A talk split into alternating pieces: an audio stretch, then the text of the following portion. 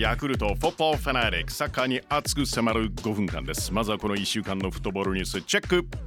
FIFA ワールドカップカタール2022アジア最終予選日本代表サムライブルー。日本時間今日未明アウェーでサウジアラビアと対戦。結果は0対1で敗れました。看板なバックパスそれがスルーパスになってゴールキーパーまた抜かれてゴール。厳しい結果です。日本と同じグループ中国対ベトナムは3対2で中国勝ちました。オーストラリア対オマーンは3対1でオーストラリア勝利。この結果グループ B の順位1位オーストラリアと2位のサウジアラビアともに勝ち点93位日本と4位のオマーン。5位中国が勝ち点3なんですよね。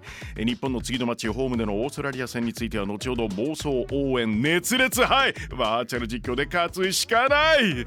UEFA ネーションズリーグ準決勝イタリア対スペインはスペインが2対1で勝利です。イタリアこの試合前まで37試合無敗で世界記録を更新し続けていたんですが2018年の9月のポルトガル戦以来およそ3年ぶりの敗戦です。もう1試合の準決勝ベルギー対フランス日本時間今日早朝に試合が開催。結果は3対2えー、フランスが2点差を跳ね返して逆転勝利。UEFA ネーションズリーグ決勝はスペイン対フランス現地時間10日に開催されます。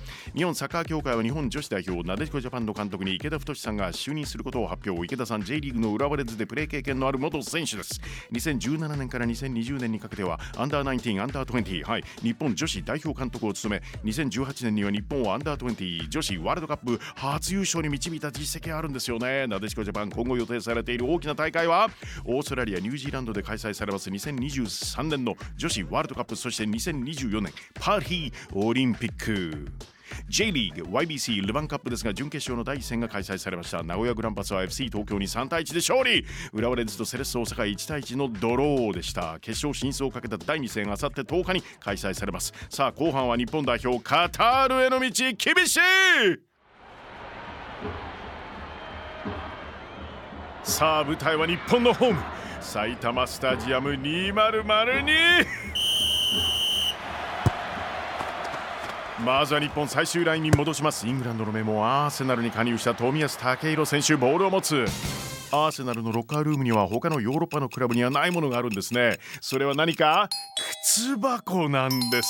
そう日本で指揮したことがあるベンゲルさんが持ち込んだのではないかということらしいんですけれども。なんか嬉しいですよね。冨安遠藤にパス。遠藤航選手長所が先月発売になりました。タイトル。楽しいから強くなれる。いいですねこのポジティビティ。間違いないでしょ。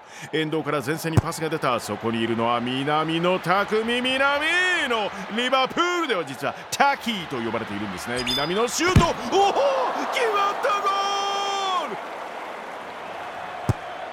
オーストラリアロングボールでそう攻めてくるんですよ。前線 J リーグ J2 ファジアーノ岡山所属ミッチェル・デュークが落とす。走り込むのはセレス大阪アダム・タガートシュート枠の外だ。さあ日本前線へ長いボールが出た。スペースに猛烈に突っ込んでくるのはそう。怪我から帰ってくると即招集。古橋京吾京吾ゴールなるかシュート！決まった！日本2点目！うわ